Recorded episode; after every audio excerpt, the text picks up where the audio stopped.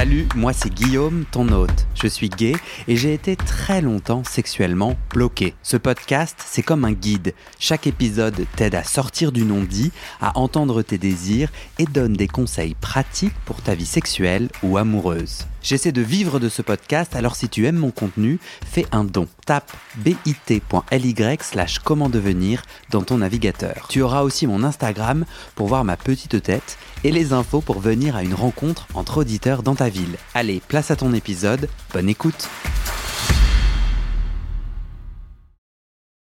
Salut Ah, Bienvenue ça va? Bien et toi? J'enlève mes Tu chaussures fais comme tu veux, comme tu veux. T'es plus à l'aise comment? Euh, Pieds nus. Euh, enfin, chaussettes. Bah vas-y. Tu veux que je garde mon, ca- mon masque?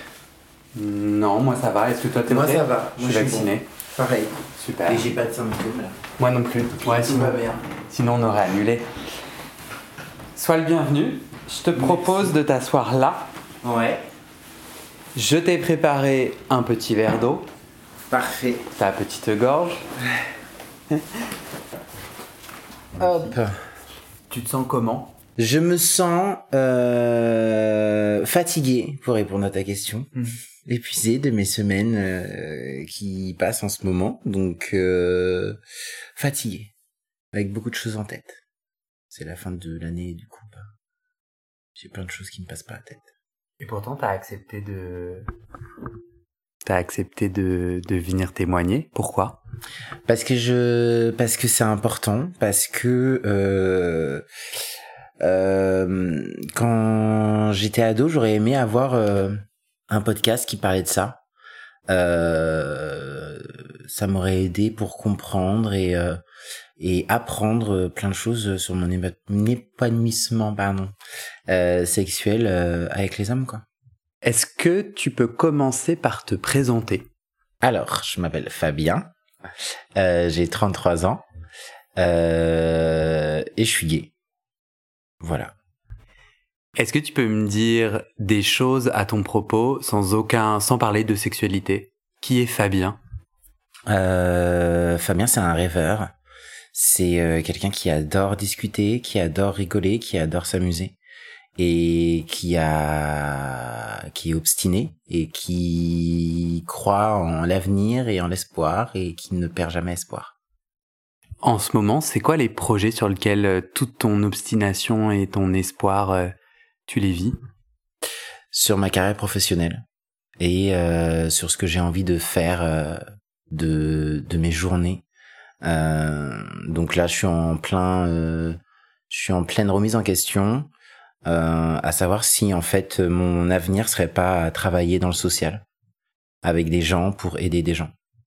Voilà, notamment des enfants placés ou euh, des enfants, euh, enfin des enfants placés ou des enfants en foyer. Donc voilà, c'est la grosse question du moment. Ou des enfants euh, à l'école, quoi. Trop cool. Est-ce que tu as ton téléphone sur toi? Ouais. Ah, tu le dégaines direct. Oui, mais parce qu'il vient de vibrer, je me suis dit que peut-être pour ton micro, ça... Je veux bien, oui. je vais l'éteindre carrément. Est-ce que tu peux aller sur le, le podcast, regarder la couverture Ouais. Sur cette couverture, tu vois tout un tas d'émojis. Est-ce que tu peux regarder ces émojis et me dire lesquels représentent ta sexualité d'aujourd'hui? Alors, ce qui représente ma sexualité d'aujourd'hui, c'est euh, la pêche, la courgette. Attends, mais euh, du coup, tu me les expliques. Ah. La pêche, pourquoi? Ouais. Euh, la pêche pour le cul, parce que c'est une forme de cul et que ça me rappelle, euh, ça me ramène au fait que je suis actif. Euh, Ça veut dire quoi, actif?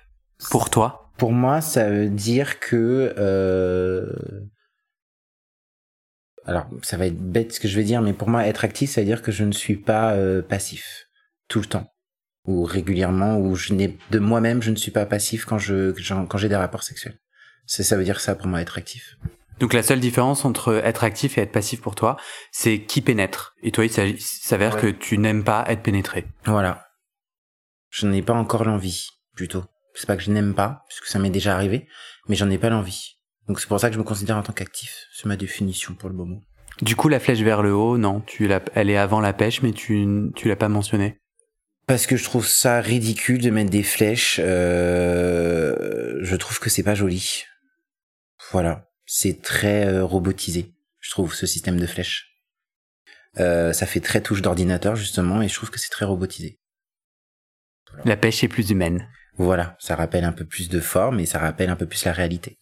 Je crois qu'elle est plus douce aussi. Et puis oui, effectivement. euh, donc la courgette. Mais elle est où la courgette? Non, c'est pas c'est une courgette ça ou pas Je sais plus. Non, c'est un. Tu manges des légumes parfois, Fabien? Non, je mange pas de légumes. Sérieux? Non, jamais. C'est une aubergine. Je... L'aubergine. Je m'excuse, mais la courgette c'est vert. La même couleur. T'es d'accord? Oui, Je me moque un peu de toi, j'ai le droit. Oui, non, mais t'as le droit parce que c'est pas du tout la bonne couleur. Donc c'est une aubergine. Donc l'aubergine euh, me rappelle euh, mon le sexe, euh, le la bite, euh, et ça me rappelle le fait que j'adore sucer. Voilà pourquoi euh, cette euh, aubergine? La plupart du temps, t'es d'accord que l'aubergine, ça veut dire qu'il y a un gros pénis inclus? Oui, c'est vrai. Sauf que moi, je l'emploie pas comme ça. Donc, euh, tu vas voir que dans notre discussion, j'ai plein de défini- mes propres définitions de plein de choses. Hein. Mais c'est génial, et c'est vraiment l'invitation. Hein. C'est que derrière des emojis que tout le monde utilise, moi ce qui m'intéresse c'est de montrer que personne n'a le même sens et donc on est dans un gros quiproquo. Au contraire, tu vois, c'est c'est ton témoignage et ta voix qui m'intéresse. J'essaie juste du coup de checker si donc toi quand tu dis euh, courgette aubergine, c'est que ça- c'est euh, c'est euh, le, le synonyme d'un sexe, peu importe sa taille. et pour toi c'est un peu lié à la fellation et ton plaisir à être sucé ou à sucer? Les deux. Les deux. Être sucé quand c'est bien fait et moi j'adore euh, sucer. Donc euh, c'est les deux. Sur les autres emojis, les kinks, les ce, ce, ça te ça te représente pas? Non, ça me représente pas du tout. Le peut-être à la rigueur le moins de 18 ans, mais je l'aurais utilisé parce que euh, je raconte une histoire coquine à quelqu'un. Mais sinon, euh, c'est pas quelque chose que j'utilise souvent, quoi. Et du coup, est-ce que tu peux me raconter ta dernière fois sexuelle? C'était quand, quand la dernière fois que tu as fait du sexe Alors, la Et c'était comment Qu'est-ce qui s'est passé Euh, la dernière fois, c'était euh, il y a de ce week-end, je crois. Laisse-moi me rappeler de mes souvenirs. C'était ce week-end. Euh, c'était en fin de soirée, bien arrosé. Et euh, du coup, ben, je suis rentré avec un garçon qui était là la soirée. Et on est allé chez un troisième mec euh, qui l'a trouvé sur Grindr et on a couché tous les trois. Et puis après à midi, je suis rentré chez moi me reposer. Donc tu rencontres ce mec dans une soirée, vous devenez un peu potes et vous commencez à vous embrasser, à vous connecter. On s'embrasse, euh, on danse ensemble, on va aux toilettes pour se chauffer. Euh, on se fait déranger parce que des gens ont besoin d'utiliser les toilettes, donc on sort. Et puis quand on sort, on rediscute et on se dit qu'on va rentrer ensemble après. Tu l'as chauffé comment dans les toilettes? Euh, Comment tu chauffes quelqu'un que, que t'apprécies? Alors moi j'embrasse beaucoup. Euh, donc euh, je l'ai embrassé et puis euh, je lui ai touché euh, son sexe, il m'a touché le sexe et puis on a déboutonné un peu notre pantalon et on a commencé à sucer. Jusqu'à ce que euh, toc toc toc, toc toc toc. on peut pisser nous aussi. Ouais voilà. Donc euh, c'était pas c'était rapide mais ça fait partie du jeu de séduction aussi quand on est en soirée et euh, et voilà. Donc là, vous quittez la soirée. Euh, Est-ce que tu peux me raconter comment vous êtes arrivé à l'idée de trouver quelqu'un d'autre plutôt que d'aller continuer euh, ce que vous aviez commencé euh, tous les deux? Alors, séquence émotion, parce qu'en fait, ce qui se passe, c'est que euh, on a pris, euh, on a pris des drogues à cette soirée-là, et euh, on a pris de la, de, de- je, je, sais pas si je vais le dire, mais on va dire, j'en ai pris des drogues, donc on a pris de la 3-MMC, et c'est quelque chose qui te fait avoir euh, des envies euh, euh, décuplées sur le sexe pour certaines personnes, dont moi. Et en fait, je n'avais pas envie d'avoir qu'une personne euh, dans mon lit, on va dire. Donc du coup, j'ai eu cette envie euh, de rajouter quelqu'un d'autre. Et la personne en face de moi avait la même envie. Donc je me suis dit, bah c'est cool. Et je pense que si cette personne-là n'avait pas eu la même envie, je ne serais pas rentré avec elle. Pourquoi tu as dit séquence émotion? En quoi c'est émouvant? Alors c'est c'est pas forcément émouvant mais séquence émotion dans le sens où on attaque un sujet sérieux qui est les prises de drogue en soirée et les prises de drogue quand on couche avec des gens. Et moi c'est quelque chose qui me touche personnellement puisque moi ça fait quelque temps que euh, j'essaye de régler ce problème-là, qui fait que je me suis enfermé dans quelque chose ou euh, qui ne ressemble pas du tout et qui n'est pas la réalité. Tu t'es enfermé dans quoi? Bah, Je me suis enfermé à coucher et à faire des rencontres avec des gens euh, seulement dans des situations de fête ou après soirée, ou euh, ou une fois que euh, que la chose a été consommée, il n'y avait pas de contact après. Donc c'est une construction, enfin c'est même pas une construction parce que je ne me construis pas par rapport à ça, mais je c'est un confort parce que c'est un confort euh, où on a du mal à s'en sortir aujourd'hui. Et j'essaye de d'en sortir aujourd'hui au, fur et à mesure sachant que moi j'ai été quelqu'un quand même enfin j'ai été quelqu'un je suis quelqu'un qui a réussi à bien s'épanouir dans la vie sexuellement et dans sa vie professionnelle et dans sa vie personnelle. Et de me retrouver dans cette situation-là, à m'enfermer dans quelque chose, c'est compliqué, euh, c'est compliqué en ce moment. Est-ce que tu as compris ce que la drogue te donne que tu ne trouves pas dans le sexe sans drogue? Euh, Une performance? Euh, c'est quoi la performance? C'est concrètement, tu arrives à avoir une érection plus longue ou t'as moins peur? C'est quoi? Alors, tu arrives à avoir une érection plus longue. Tes, tes sens sont décuplés, donc c'est tout ce que fait euh, de la drogue. Euh, ça dure beaucoup plus longtemps. Euh, mais le bémol, c'est que tu n'es pas fort, tu, tu ne, tu ne jouis pas forcément à la fin. Et puis en fait, euh, ce sont des mensonges. C'est des faux, ce sont des faux sentiments que la que la drogue te donne, et, et ça te déstabilise parce que quand tu n'en as plus, tu n'es pas aussi performant, et ça joue sur le sur ton sur ton sur ton psyché, et ça joue aussi sur ton corps puisque quand tu vas euh, refaire l'amour sans drogue, tu vas être perturbé parce que ça va durer moins longtemps. Tu vas te sentir euh, plus faible, et tu, ton corps et ton esprit aura le souvenir de comment ça s'est passé quand tu avais de la drogue. Donc concrètement aujourd'hui, quand tu quand tu essaies d'avoir un rapport sexuel sans drogue, tu t'ennuies plus ou t'es plus inquiet? Alors t'es es beaucoup plus inquiet parce que tu dis que tu vas pas pouvoir satisfaire la personne. Et tu c'est des choses que toi tu te dis. Oui, oui. Et, et, et tu te dis aussi que euh, tu t'ennuies. Il y a un truc qui manque et euh, et ça fait ça fait partie du ça fait partie de la retombée de la drogue. Ça veut dire quoi satisfaire l'autre quand toi tu as un rapport sexuel euh, avec ou sans drogue? Ça veut dire quoi satisfaire l'autre? Euh... Parce que en fait, ta simple présence, ta simple beauté, oui, n'est pas assez satisfaisante pour toi? Alors non, c'est pas ça. C'est que euh, on peut être bien avec une personne sans faire l'amour et on peut être satisfait d'être proche de quelqu'un et être aux côtés de quelqu'un. Mais euh, pour moi, quand il y a un rapport sexuel, il y a un partage. Euh, moi, je dis satisfaire quelqu'un, mais c'est plus le partage. C'est-à-dire que euh, en, en, tant que actif, bien sûr, dès que je vais pénétrer quelqu'un, je vais être satisfait. Mais euh, on est au-delà de juste une pénétration. On est dans un rapport charnel entre deux personnes et quand je dis que je ne vais pas réussir à satisfaire quelqu'un, c'est que si je suis, si par exemple je vais éjaculer trop rapidement, euh, je n'aurais pas réussi à donner du plaisir euh, sur une durée, euh, euh comment dire, suffisamment longue, suffisamment longue pour qu'on puisse partager quelque chose. Tu sais d'où ça te vient ça? Parce que du coup, je comprends que ton cerveau a une durée minimum pour faire plaisir au passif, mhm. qui est difficile à atteindre sans drogue, elle vient d'où? Déjà, c'est combien de temps? C'est combien de minutes? Où, du coup tu te dis, ok, je suis au bon niveau de la performance, le passif va prendre son plaisir? Euh, à la louche. À la louche, je saurais pas te dire. Je pense que moi, je calcule pas en.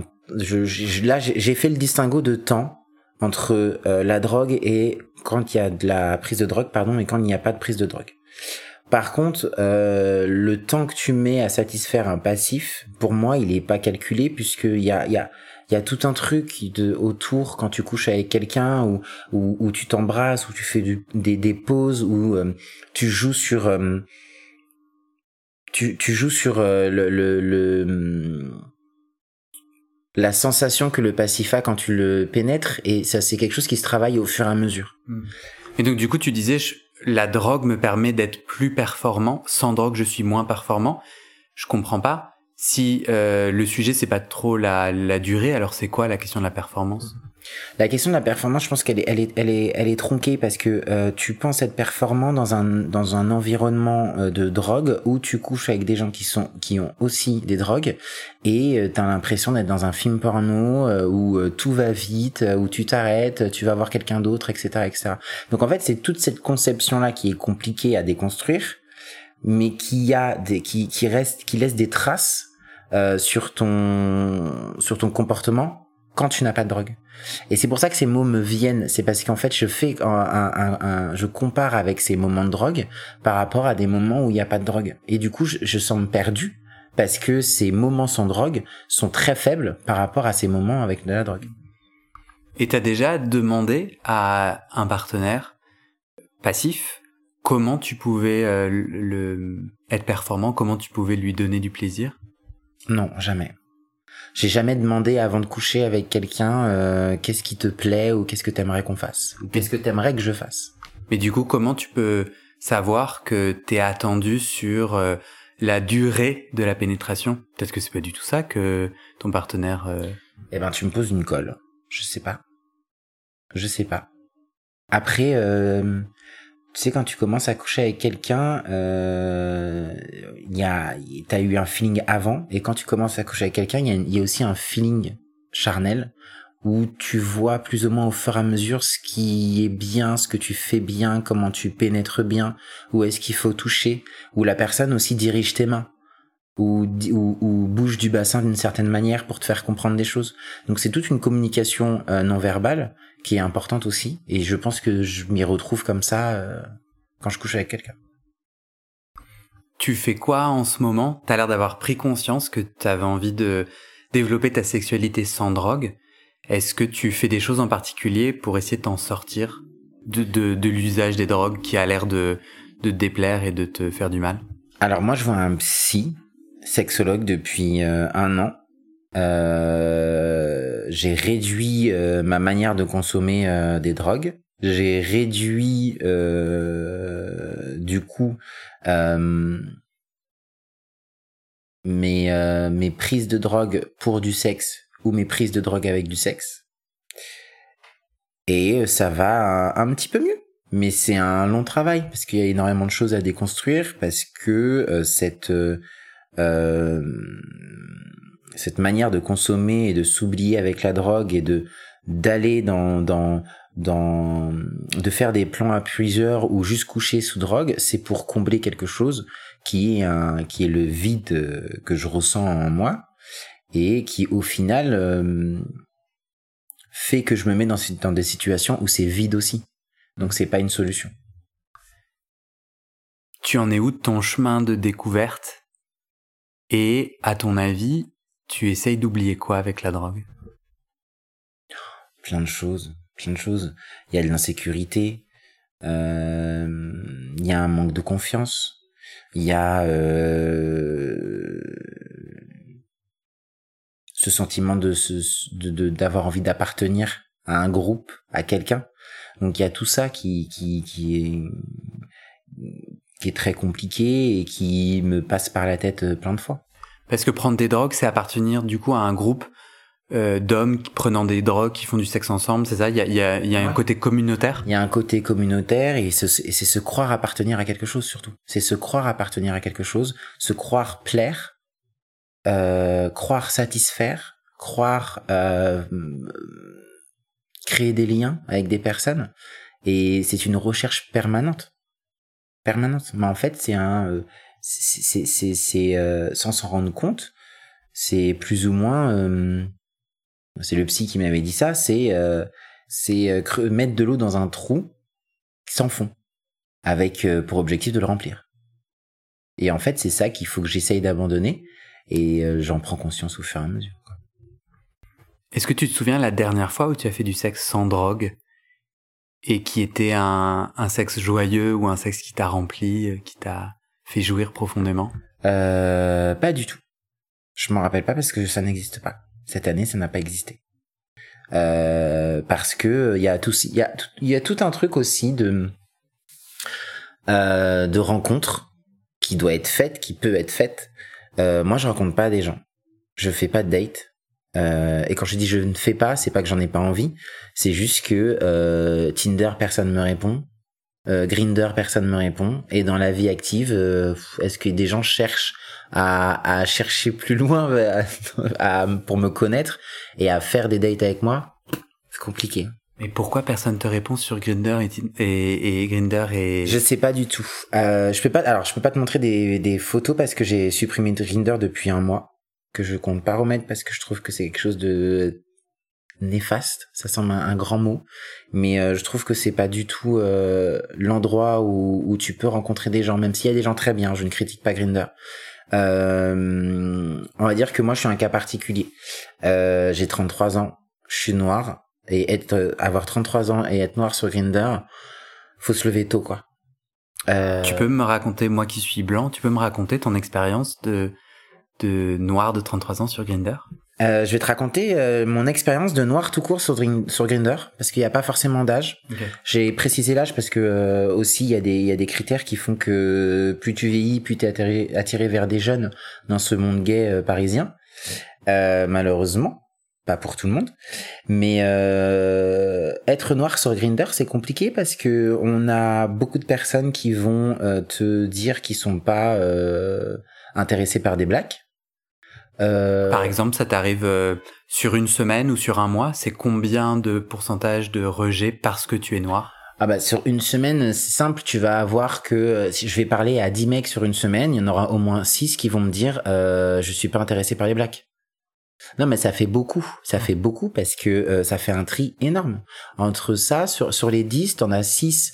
Euh, alors, pas sur 10 personnes à qui j'ai parlé, mais sur 10 personnes, il y en aura 6 qui vont me dire je suis pas intéressé par des blacks. Il y en aura 3 qui vont me dire euh, euh, j'adore ta grosse bite de black, euh, viens me défoncer.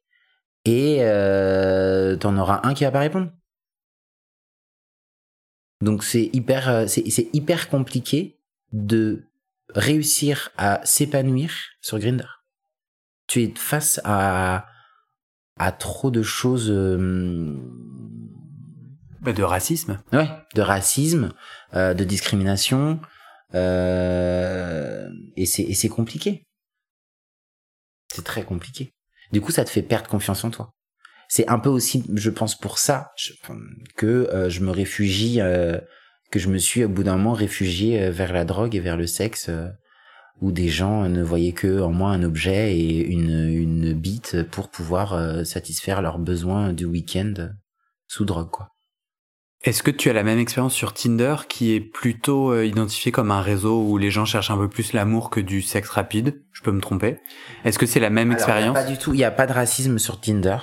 En ah tout ouais. cas, il y en a pas de, il y en a pas d'écrit. Après, est-ce que les gens matchent avec moi? Pas tout le temps. Euh, est-ce que je alors j'ai des matchs hein, je dis pas que j'ai pas de matchs j'ai des matchs après il y a des il y a des personnes qui ne m'intéressent pas parce que je ne les trouve pas euh, à mon goût euh, ce qui est tout à fait normal. Euh, mais euh, moi j'ai été rarement sur Tinder. Quand j'étais sur Tinder c'était au début de Tinder quand c'était pas très gay. Donc du coup au niveau des réponses euh, c'était pas une c'était pas une grande application euh, c'était pas une application bien euh, utilisée des gays. Okay. Voilà. Pourquoi on, on s'y remet pas? C'est une bonne question. C'est une bonne question. Euh, ça va être bête. C'est un problème de marque. Moi, je ne suis pas apte à, à être sur Tinder. Ça me j'ai un problème avec la marque. Je, je me dis que je j'ai pas envie. Je pense que comme j'ai eu une mauvaise expérience où ça a pas forcément marché, que j'ai pas fait de rencontre avec cette application là, j'ai plus trop envie d'essayer. Mais c'est une question qui peut se poser. Pourquoi ne pas recommencer? Du coup, aujourd'hui, elle ressemble à quoi ta sexualité? Tu fais l'amour avec qui et tous les combien? Euh, Je peux faire l'amour euh, toutes les semaines, quand je sors en soirée, toutes les semaines.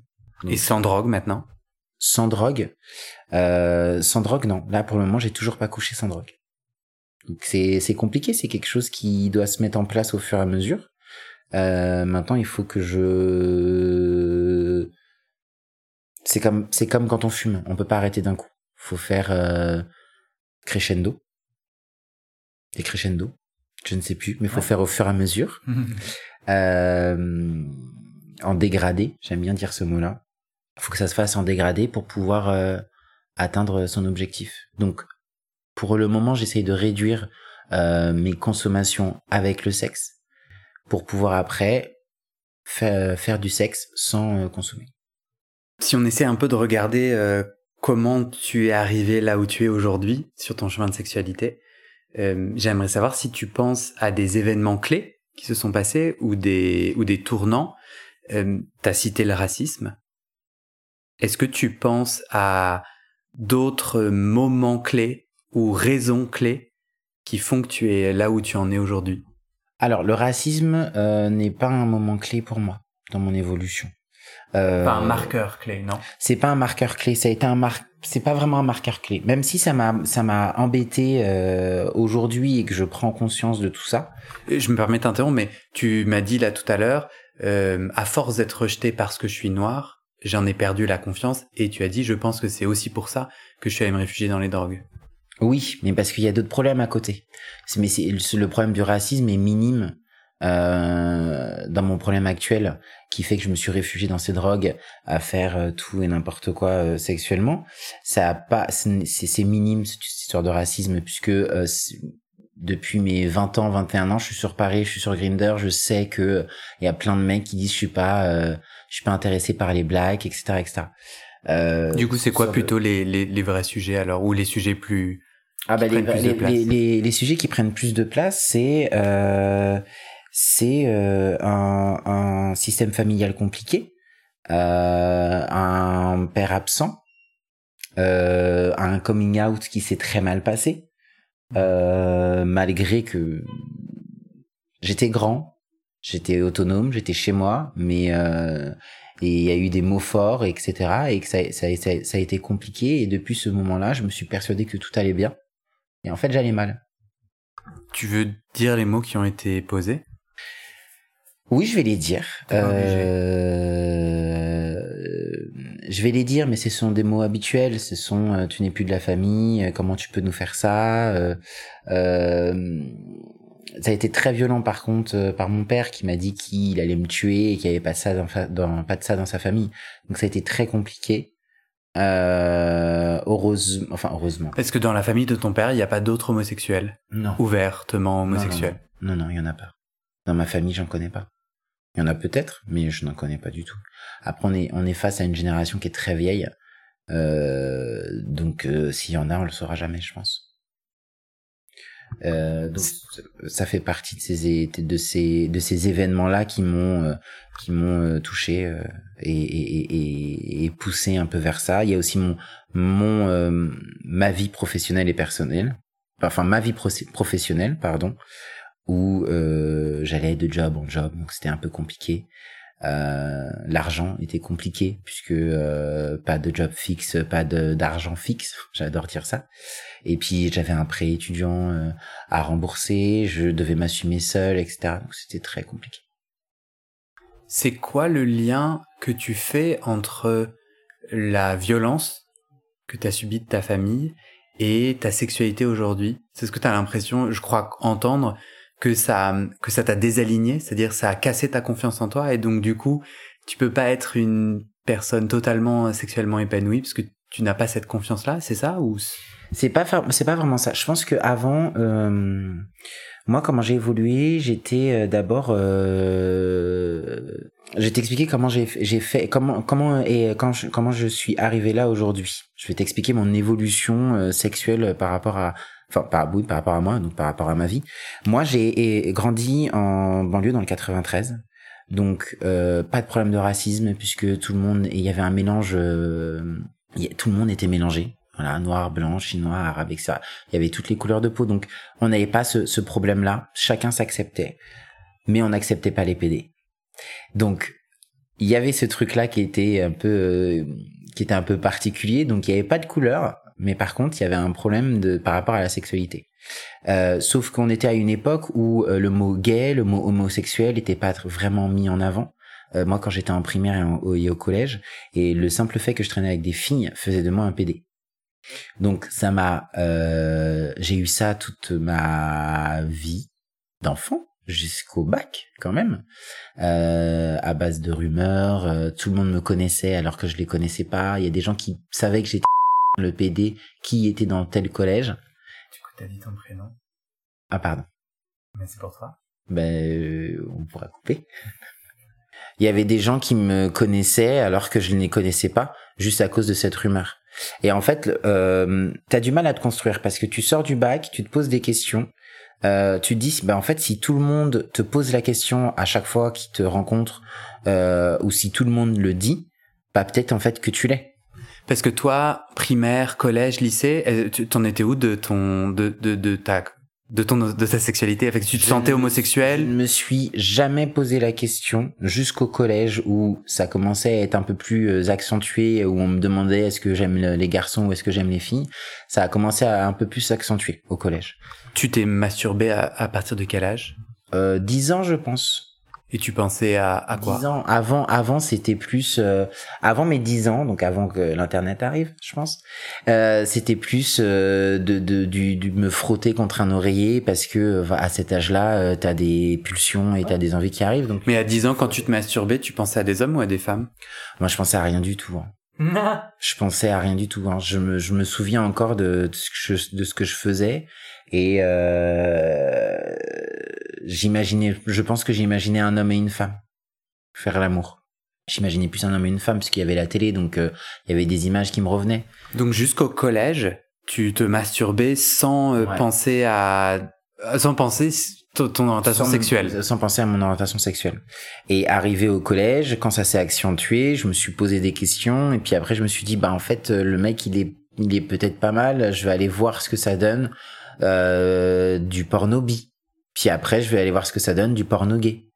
Et je me suis construit comme ça et en fait du collège jusqu'au lycée quand même, je me masturbais que ce que ce soit hétéro, bi ou gay, c'était selon mon envie. Toi aujourd'hui, tu t'identifies comment? Aujourd'hui, je m'identifie pas parce que alors je me suis présenté en tant que Fabien Gay. Ma philosophie sur ça, c'est qu'on on n'a pas besoin de se définir. On fait par rapport à ses envies et au feeling qu'on a avec la personne en face de soi. Donc toi, tu, tu es attiré par tous les genres et tu as des rapports sexuels avec tous les genres. Oui. Oui, oui, ça peut arriver et ça se trouve, ça m'arrivera puisqu'on ne connaît pas l'avenir. Donc c'est pour ça que je préfère dire que Ouais. euh, il n'y a pas vraiment de cas. C'est la personne que tu rencontres et euh, l'envie que tu as avec cette personne. Du coup, tu me racontais ton chemin euh, difficile de harcèlement. Est-ce que tu es d'accord avec ce Ah oui, terme-là? oui, mais pareil, euh, le, je- enfin, je rajoute, je te coupe, excuse-moi, mais pareil, ce mot-là n'existait pas à mon époque. On n'avait pas de, de- il y avait pas de harcèlement à l'école. Ça n'a jamais existé. Le mot n'a jamais existé. Alors que ça existait, en réalité, mais ça n'a jamais existé. Et moi, je, et en fait, quand ce mot est arrivé, je me suis dit, mais en fait, je me suis fait harceler toute ma life et je ne l'ai jamais dit. Et ça a été hyper compliqué, mais ça m'a construit aussi parce que dans ma dans ma vie personnelle, je me suis euh, endurci et je me suis plus laissé faire. Et euh, je vais pas leur dire merci, hein, faut pas abuser non plus, mais ça m'a servi. Est-ce que tu t'es renfermé jusqu'au point de plus arriver à accueillir quelqu'un dans ta vie ou pas? Euh, je pense que je me suis pas enfermé, mais ça a été compliqué pour avoir une pour pour commencer une relation avec quelqu'un parce qu'il y a ce côté d'assumer pleinement qui on est et ce qu'on notre orientation sexuelle, mais il y a aussi ce euh, cette cette petite pensée négative que t'as qui dit que putain mais ils avaient raison. Tu leur donnes raison en faisant ça. Et c'est une petite pensée qui, est, qui, qui, qui existe et qui entache euh, ton début de relation avec quelqu'un. Ils avaient raison de quoi? Qui avait raison? Ils avaient raison de quoi? Bah, ils avaient raison, t'es PD. C'est, ce truc-là, en fait. Au fond de toi, il y a, y, a, y, y a un petit, un petit toi-même qui te dit ah bah putain ils avaient raison, t'es pédé. Alors que le reste assume pleinement et qu'il a pas honte de ça. Mais tu vois, au début, à mes 20 ans, 20, 21 ans, il y avait ce truc-là. Donc, euh, qui, qui découle, en fait, du fait que tu es actif. Parce que tu n'as pas envie d'être passif pour te sentir euh, euh, encore plus euh, féminin. Alors qu'on n'est pas du tout sur ces questions-là. Être passif, c'est pas être plus féminin. Mais au début, quand tu découvres tout ça, ça c'est, tu, tu, tu te positionnes comme ça. Et c'est, tr- et c'est très compliqué. Tu penses qu'aujourd'hui, le fait que tu sois principalement actif, c'est aussi le fruit de ce passé euh, Oui, clairement. C'est clairement le fruit de ce passé parce que euh, j'aurais j'aurais pas eu cette pression, euh, ce harcèlement. J'aurais été dans une découverte seule où j'aurais été curieux d'apprendre la totalité euh, de ce que je suis et de mes envies et de ce qui peut me faire plaisir. Il est pas trop tard, non? Ah non, il est pas trop tard. C'est en préparation psychologique en ce moment. Donc euh, à voir. Super. Est-ce que tu veux me dire où t'en es euh, avec ta famille? Euh, j'ai mes frères et sœurs qui l'avaient, qui l'ont très bien pris, euh, qui m'ont appelé tout de suite après en disant est-ce que tout va bien? Euh, Nous, de toute façon, t'as rien à prouver ou t'as rien à nous expliquer. euh, T'es notre frère, tu fais ce que tu veux avec ta vie. Euh, ma mère s'est excusée euh, deux trois semaines après euh, en disant qu'elle avait des mots forts. Mais bon, elle dit toujours pas le mot gay, elle ne dit toujours pas le mot homosexuel, mais bon. C'était il y a combien de temps ce coming out? C'était il y a quatre ans. Il y a quatre ans. Ou trois ans. C'est un peu flou, hein, je suis pas précis, mais c'était tellement choquant que je pense que j'ai voulu l'oublier. Euh, mais euh, aujourd'hui, euh, ce n'est qu'après deux ans que j'ai reparlé à mon père. Donc cette année, de trois ans, pardon, quatre ans. Du coup, c'est flou. mais ouais, cette année, je commence à lui reparler parce qu'il a fait des démarches aussi pour venir vers moi. Il n'y a pas eu d'excuses. Parce que je pense qu'il sait pas faire. Voilà, ça veut pas dire que je lui pardonne, hein, mais que je lui pardonne facilement, pardon, je précise. Euh, parce qu'il revient en, voulant m'aider financièrement par rapport à quelque chose en particulier. Euh, à chaque fois que maintenant que je suis au téléphone avec ma mère, il essaye de capter l'intention pour dire bonjour. Donc, euh, euh, il y a des attentions, il y a un comportement, il y a un changement qui est important. Euh, et je pense que quand il y a eu quelque chose de très fort comme ça, selon les caractères et selon la personne que tu as en face de toi, selon le parent que tu as en face de toi, tu n'es pas obligé d'avoir des excuses parce que peut-être que la personne ne sait pas faire. Et moi, aujourd'hui, je sais que mon père ne sait pas faire. Il va jamais se poser pour me dire désolé, j'ai eu des mots forts, je n'aurais jamais dû, dû dire ça. Il va jamais le faire. Par contre, il va, par des gestes, il va essayer de se rattraper. J'ai envie de te demander quelle est la place de l'amour dans ta sexualité? Je vais répéter la question pour qu'elle me revienne dans la tête. Quelle est la place de l'amour dans ma sexualité? Bah, en ce moment, par rapport à tout ce que je t'ai raconté, elle a pas sa place. Elle n'est pas placée. En tout cas, euh, c'est pas l'endroit où elle est en ce moment. T'as déjà fait du sexe en étant amoureux? La question, c'est est-ce que j'ai déjà été amoureux? La... la réponse est non. j'ai déjà eu des sentiments très forts.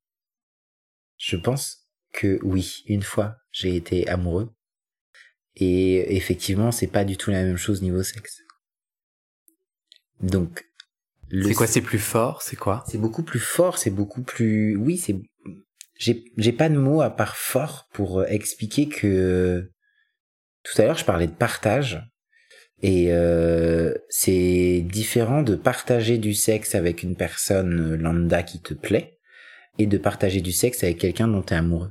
C'est c'est c'est une il y a le partage avec quelqu'un que qui te plaît physiquement mais dont t'es pas amoureux et il y a l'osmose avec la personne que tu aimes. C'est marrant, j'ai l'impression que tu me décris un sexe sous drogue quand on est amoureux, sans drogue. Bah c'est, je pense que c'est exactement ça. Tout est décuplé comme, euh, tout est décuplé. Je pense avec une personne que que tu aimes. C'est c'est c'est, c'est l'osmose. Bah voilà, on n'a plus qu'à tomber amoureux. Ah bah c'est c'est c'est plus facile à dire qu'à faire. N'est-ce pas? Faut d'abord faut d'abord rencontrer quelqu'un et savoir si ça le fait euh, au niveau relationnel. Euh, donc c'est c'est pas si simple. T'as envie de tomber amoureux? Ah moi j'ai envie de tomber amoureux. J'ai très envie de tomber amoureux. Qui n'a pas envie de tomber amoureux? Bah, Peut-être plein de gens. En tout cas, ce qui m'intéresse, c'est toi. Est-ce que tu veux que je rajoute dans le descriptif de cet épisode euh, que je suis célibataire et un, un lien vers ton profil? Euh, Oui, on verra. On verra. Je vais y réfléchir, mais euh, s'il y a des gens qui sont intéressés, euh, oui, pourquoi pas. Super. Je te pose ma dernière question. Imagine, on se retrouve dans cinq ans. On fait un, un épisode Fabien dans cinq ans. T'aimerais me raconter quoi quant à ton chemin euh, sexuel et intime? Euh, J'aimerais te raconter que euh, que ton podcast m'a fait du bien, que d'en parler avec une personne extérieure que je n'ai jamais vue m'a fait du bien et m'a fait réaliser qu'il fallait que je change radicalement mon comportement et que je continue à travailler plus pour en sortir. Euh, je te dirais que j'en suis sorti de cette situation, euh, que j'ai rencontré une personne qui m'a compris et avec qui euh, j'ai réussi à trouver l'osmose. Et je te dirais aussi que je suis épanoui professionnellement. Voilà. Super programme. C'est un très bon programme qui, j'espère, se réalisera. Merci. Mais de rien.